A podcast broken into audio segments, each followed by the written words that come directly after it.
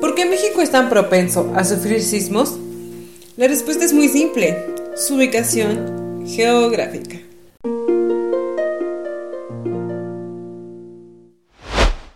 Hola, nosotros somos Mignon y Ainafe, bienvenidos a un episodio más.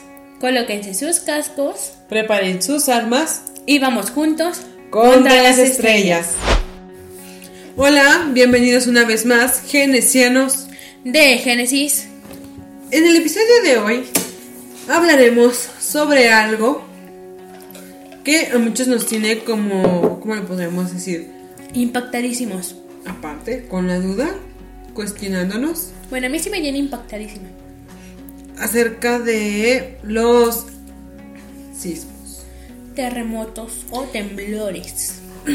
El pasado 7 de septiembre, un sismo de magnitud de 7.1, más o menos, sacudió la Ciudad de México y el sur del país, al igual que ocurrió en la misma fecha, pero del año 2017, cuando otro terremoto de magnitud 8.2 remeció la región. Eh, Por esto mismo, se nos hizo muy Interesante. interesante, se nos hizo atinado hacer un episodio acerca de esto, porque siento que hay muchas dudas.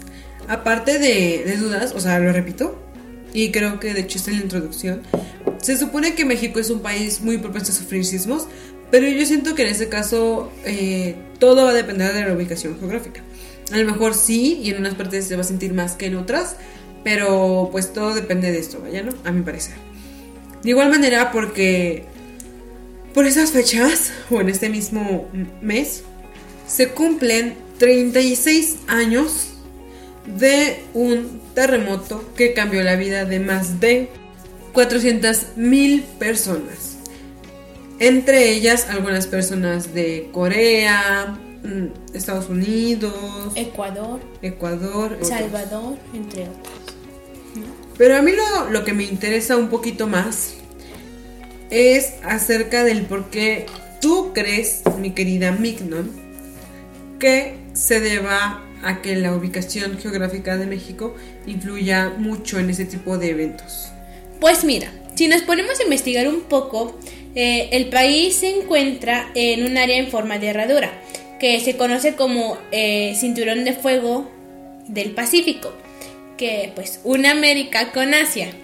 Eh, entonces, si nos ahora si nos pasamos al tema del cinturón de fuego, o sea, si nos ponemos a investigar en Google, teclas el cinturón, no, no pongas el cinturón, nada más pon cinturón de fuego del Pacífico, así, pues te dice que el cinturón del fuego del Pacífico este, tiene lugar el 90% de todos los sismos del mundo y el 80% de los terremotos más grandes.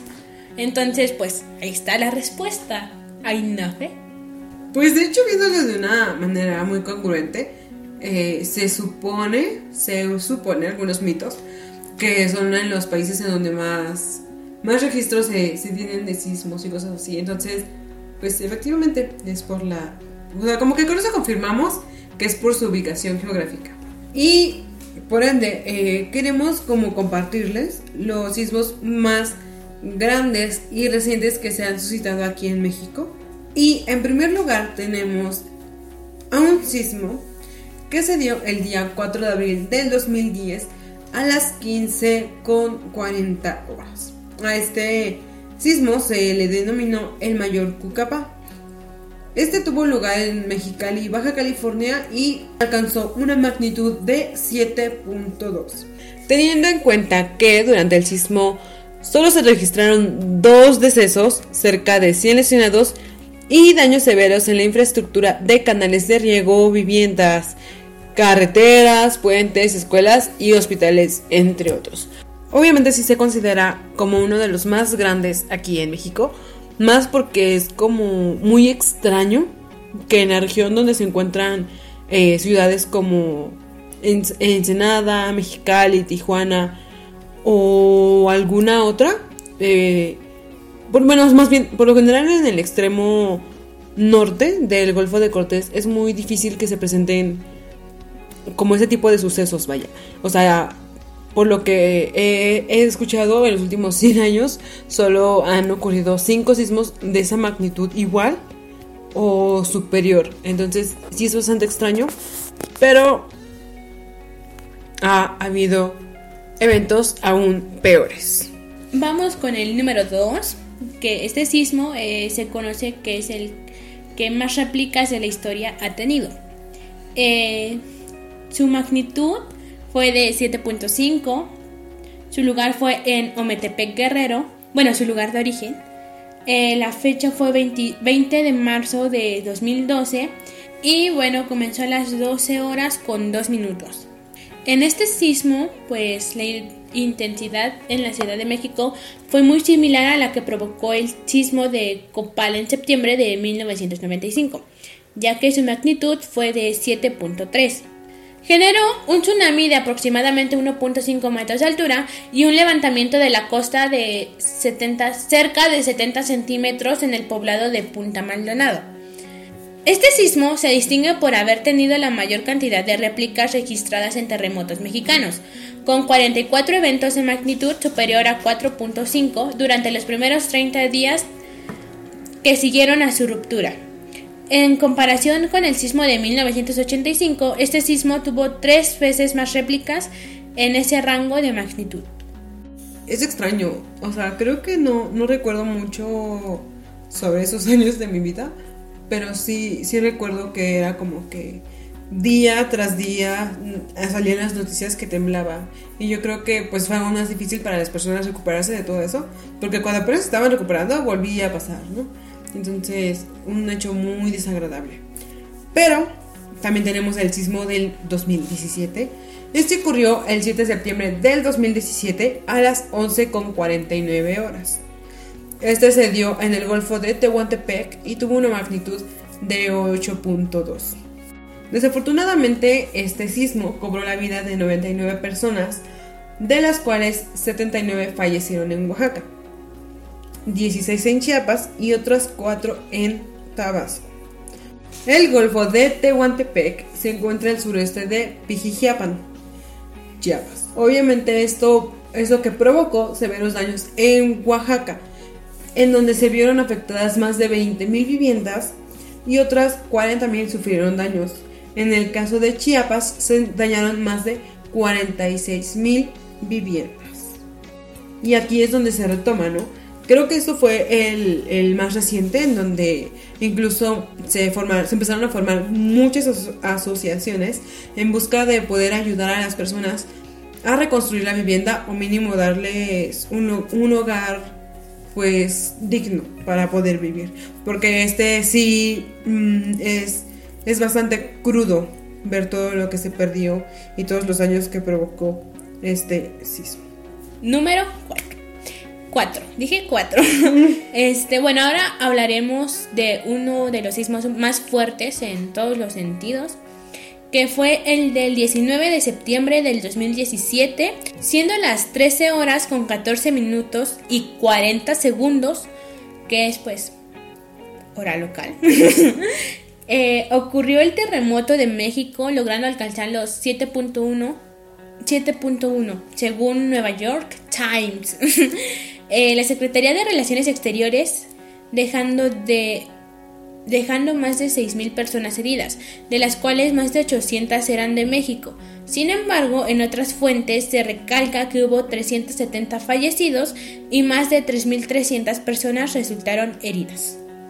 Concuerdo mucho contigo eh, en que es uno de los más fuertes en todos los sentidos, porque si no mal recuerdo, en este año fue cuando ocurrió lo del colegio Repsamen eh, YouTube, bueno, eh, una de mis profesoras sí nos comentó, ok, primero el contexto. En una ocasión estábamos en una clase y entonces uno de mis compañeros tenía como tono de, mensaje la alarma sísmica.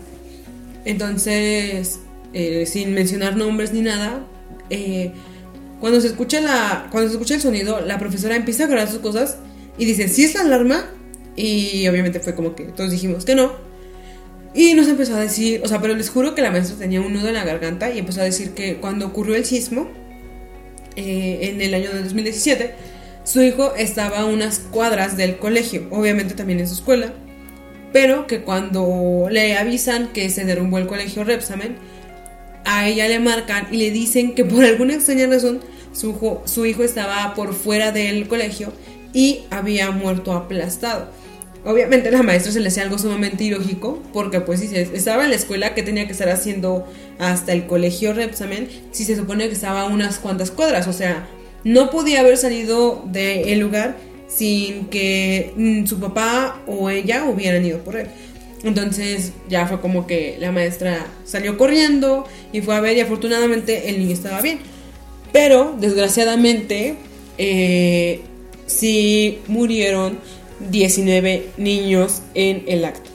Digo, se suscitaron muchísimas teorías, incluso si no mal recuerdo, el director está encarcelado, bueno, el director, la directora está encarcelado porque fue por negligencia, o sea, y de hecho ahí me tocó, o bueno, no me tocó, sino que recuerdo ver los videos de todas las personas ayudando a intentar sacar a los niños por una vereda, o también me tocó que varios de mis compañeros empezaron a ir a ayudar a brigadas a recoger restos, a ayudar a gente, y en la escuela se hicieron una recolección de víveres. Siento que fue uno de los más grandes porque fue cuando se vieron afectadas muchas, muchas viviendas, principalmente en la Ciudad de México, que ya, pues, obviamente venían, estaban ya desgastadas por tanto temblor y esa pues fue cuando se derrumbaron.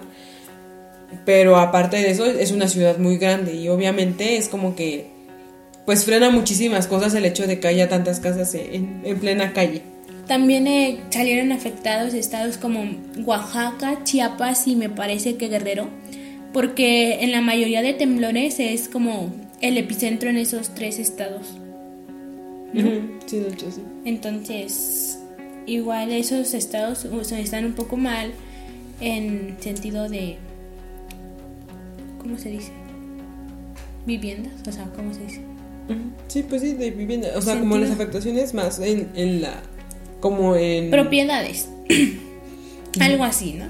Este, porque sí, o sea, prácticamente intentaban salir de una y llegaba otro temblor y pues fallaba y, digo, tiraba casas y esas cosas. Entonces, eh, esos estados somos los más afectados, pues. Y por esas, bueno, bien, el mismo día, pero dos años después, el día 19 de septiembre, pero del año 2019, da lugar otro sismo, pero en este caso en Puebla, de magnitud 7.1, siendo las 2 con 40 horas. Ese fue uno de los sismos más mortales para México, ya que cobró la vida de 370 personas y dejó a 7.289 heridos.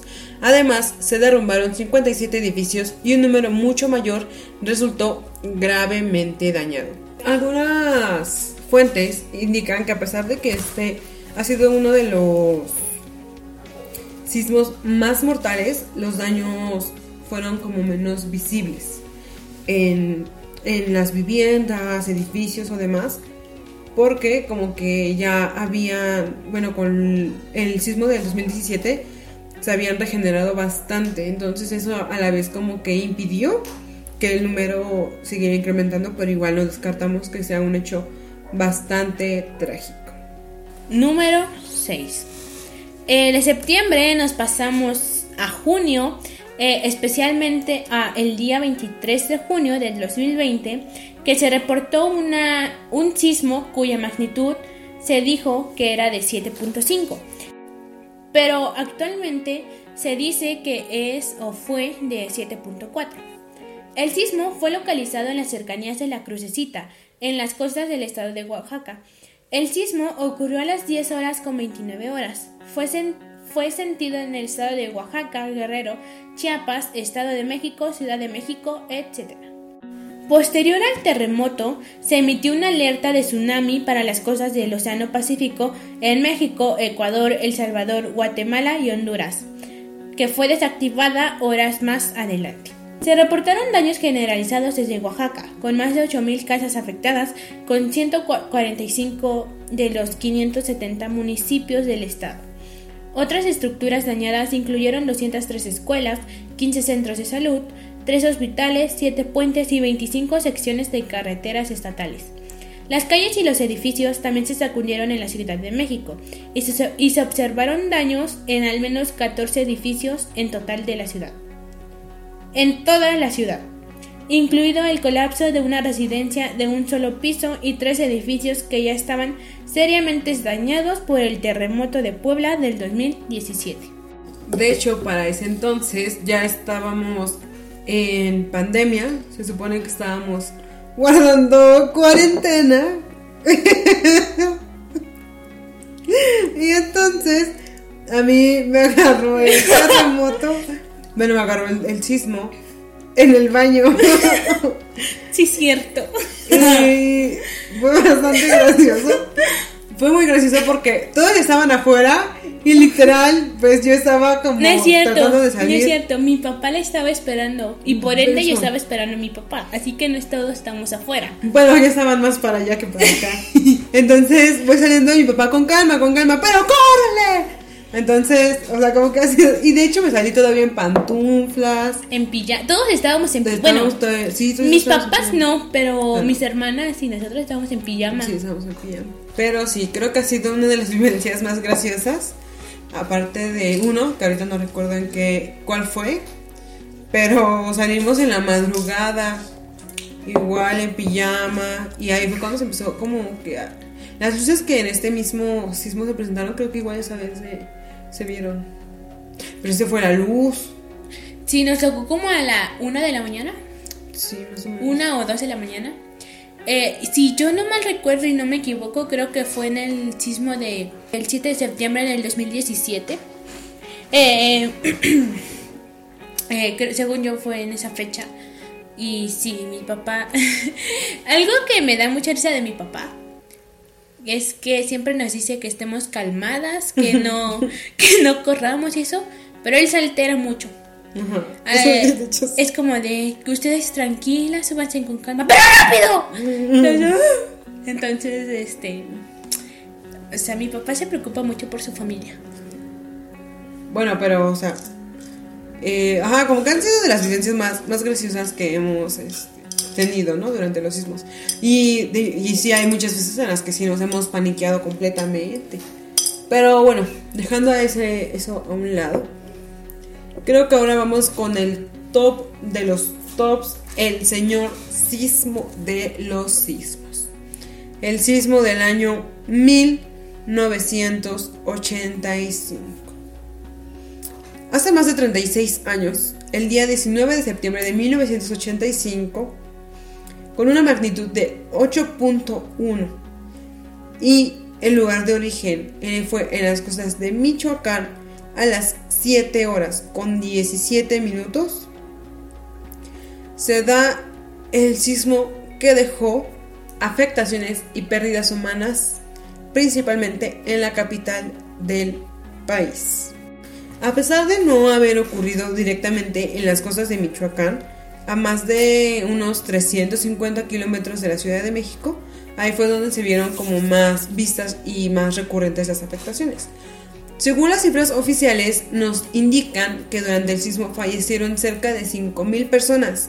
Sin embargo, en otras estimaciones se nos dice que fueron más de 10.000 decesos, cerca de 50.000 heridos, al menos unas 250.000 personas sin hogar, más de 770 edificios colapsados o severamente dañados e incluso hubo pérdidas económicas que representaron el 2.1% del PIB y el 9.9% de la ciudad. Bueno, está en el top porque siento que es como uno de los sucesos más representativos aquí en México. Incluso es como que todos recuerdan eh, este, este evento porque, pues, lo dicho, fue uno de los más trágicos. O sea, obviamente hoy en día todavía se han presentado pues sismos de mayor magnitud, pero este sí se llevó una gran cantidad de vidas. E incluso por lo que nos han, han contado, eh, mi mamá habitaba en el estado de Guerrero y creo que ahí no, no fue tanto. O sea, no, no hubo tantas afectaciones y creo que les sintió. Pero, y mi papá, igual estando aquí ya en el estado, creo que tampoco lo sintió tanto. Pero ya en la, en la ciudad, yo, bueno, lo poco que he escuchado, que nos han contado, sí, sí fue horrible todo lo vivido, porque, bueno, algo que creo que es un punto muy, muy considerable para México, es que en este tipo de situaciones siempre nos estamos apoyando, ¿no? O sea, Así siempre, es. siempre hay personas ahí apoyando. Pero es muy feo decir como, bueno, no decir, sino que es- escuchar a las personas que de la nada un día te digan, pues es que mi familiar falleció en el sismo de 1985. Porque siento que sí destruyó, bueno, no destruyó, sino que sí se vieron afectadas muchísimas familias y yo creo que es uno de los hechos más tristes incluso de la historia de todo el mundo. De hecho, por lo que me han contado eh, mis papás, o mi papá en ese caso, dice que su papá, o sea, mi abuelito, eh, fue a ayudar a levantar escombros, a, o sea, fue a ayudar a, los afectados en ese sentido. Entonces, se le agradece, la verdad. Sí, hubo, o sea, hubo muchas personas y creo que sí es de lo, de lo que más recuerda también mi abuelito, porque sí nos ha llegado a platicar. Sí, Entonces, es como pues, digno de admirar de todos, porque quieran o no, el hecho de estar ahí eh, intentando ayudar a sacar los escombros es porque aún hay esperanza de vida. Y el hecho de que se estén ayudando unos a otros, les juro, les juro que siento que es como, como lo mejor, o sea, lo más, ¿cómo le podemos decir? Lo más valorado de la sociedad. exacto. Pero hasta aquí el podcast de hoy. Hasta aquí mi reporte, Joaquín. Siento que, que ha sido bastante productivo. El hecho de estar investigando como que sí te conmueve demasiado. Porque te pones a pensar en muchas cosas. O sea, ¿cuántas veces no has sido beneficiado o has tenido la ventaja de estar en un lugar medio seguro a tal grado de que no se ha derrumbado, ¿no? Eh, eh, lo, lo repi- lo repito, eh, el 7 de septiembre de, este año ocurrió un, sismo y, y es gracioso porque de repente empiezas a ver que la, o sea, que la reacción de todos es diferente incluso en la misma casa, ¿no? Es como decía mi, mi hermana, por ejemplo, su marido sacó primero a la niña y luego fue como de vámonos. Y sin embargo, este, pues mi, Otra hermana. Ajá, mi otra hermana fue como que, bueno, o sea, me salgo y a ver cómo le hacen, ¿no? O bueno, así incluso ni bueno se quería salir, pero por el frío o demás. pero Estaba sí. lloviendo. Ah, ajá, exacto, nos agarró la lluvia. Y nosotros como que tal vez sí estábamos calmados porque sentimos que estábamos seguros. Pero por ejemplo, una vecina sí se puso a gritar, a implorar por su vida. Y, y ahí es cuando te das cuenta de que en realidad hay muchas personas que temen por los mismos eventos de la naturaleza. O, obviamente no faltan las personas que toman esto con mucha gracia. Y es cuando empiezan a hacer los memes. Y, está bien, o sea, está súper, súper bien. Porque es como la forma de alivianar todo el trago amargo. Creo que solamente hubo unas afectaciones en Acapulco, pero nada grave, afortunadamente. ¿no? Sí. Entonces, sí, en lo personal sí me, sí me nutre mucho investigar, eh, o bueno, eh, como indagar más en el tema, porque lo repito, me hace sentirme más agradecida de, de estar segura. Bueno, en un lugar más o menos seguro, porque nadie está ese, ese, exento. Pues sí, así como, como lo dicen. Por ejemplo, eh, subieron eh, o cuando pasan ese tipo de cosas, eh, nos enfocamos mucho en las noticias, mucho en las noticias. Y por ejemplo, había personas en las que les agarró en el, ¿cómo se llama? En el del cable. En el mexicable. En el mexicable. En el cable bus. Ah, en el cable. en el cable bus. Este, o sea, imagínate estar a cuánto, más de 100 metros. No. No, quién sabe. Bueno, no sé, pero a una altura. A una. A una altura eh, bastante fuerte. Alta. Valga la, la redundancia. Eh, pero, o sea, por ejemplo, a mí me dan muchísimo miedo las alturas. Y no me imagino estar en una situación así. O sea, que esté el sismo. Y pues en las alturas. Porque precisamente, ¿no? Dicen que en las alturas se siente más. Y pues eso. Eh, igual como aquí había dicho Ignacio hace un momento, sí te impresiona bastante investigar sobre cada cosa, o sea, cada sismo en este caso. Y sí, bueno, a mí, yo que soy una persona un poco sensible, sí me llega mucho al corazón porque el imaginar, eh, bueno, ahorita yo he vivido como los tres sismos, o sea, bueno, más de tres sismos fuertes que es como a partir del 2017, si no es que es un poco antes, que yo recuerdo, obviamente. Y yo sí me he espantado porque el decir no sabes si vas a morir o, o como dice Man, vas a estar a salvo, pues sí te pone a pensar muchas cosas. Entonces, viendo estas situaciones, eh, no queda nada más que decir más que disfruten la vida. Disfruten como si fuera el último día porque precisamente nunca van a saber cuál es el último día.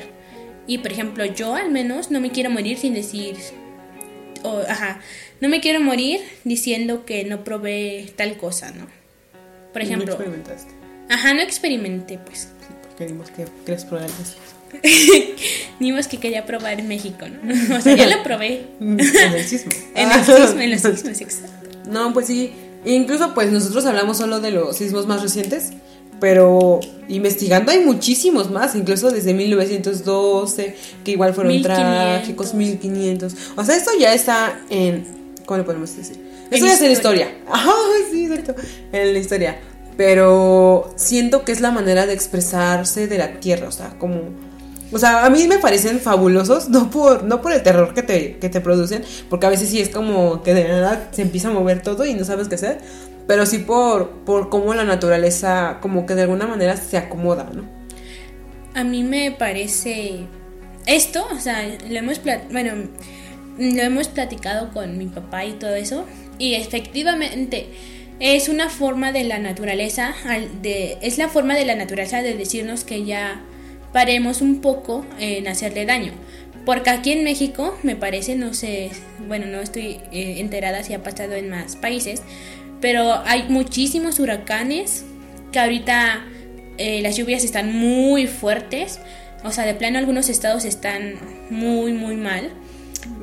Y sí es como dice mi papá, dice, la tierra nos está diciendo que ya paremos, que le estamos haciendo demasiado daño y es su forma de, de defenderse. Y pues de alguna forma siento que tiene razón, ¿no? Porque realmente la contaminación y esas cosas, la tala de árboles y esas cosas, pues de alguna forma afectan o nos afectan a todos, más bien, ¿no? Los humanos, las personas.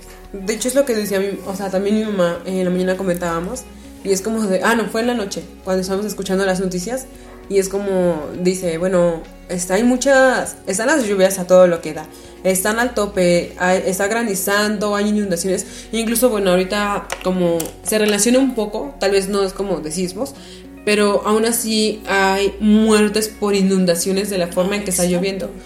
Entonces, volviendo a la parte de la naturaleza, sí es como que mi mamá dijo, es increíble que a pesar de que llueva, granice, haya tormentas y todo lo demás, no haya llegado a como a su o sea, como que no se haya restablecido gran parte de varios abastecimientos de agua. Y, es que es verdad, o sea, por ejemplo, eh, salió una noticia hace un tiempo en donde nos decían que solamente teníamos agua para un año.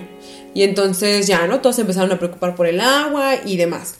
Pero de la nada es como de, ah, bueno, o sea, ahorita que ya está lloviendo más fuerte, es como que varias, ¿cómo se, cómo se dicen? Varias, esto... ¿Personas? No, ya, en los tanques. ¿Cenotes? No. eh, la palabra que estaba buscando es el sistema de abastecimiento de agua. Este, no esté como así, o sea, tal vez sí, sí es como, bueno, se estaba llenando un poquito, no sé, acaso un 10% más de, lo que estaba. Y entonces todos fue como de, ah, bueno, ya tenemos agua para más tiempo y, y la seguimos desperdiciando. Y pues tampoco se trata de eso. O sea, ahorita ya no estamos saliendo del contexto, pero se tiene, siento que tiene muchísimo que ver. Y obviamente esto lo vamos a dejar para otro episodio. Pero sí, o sea, es, es increíble cómo la naturaleza busca como todo, ¿no? O sea, busca camino para todo.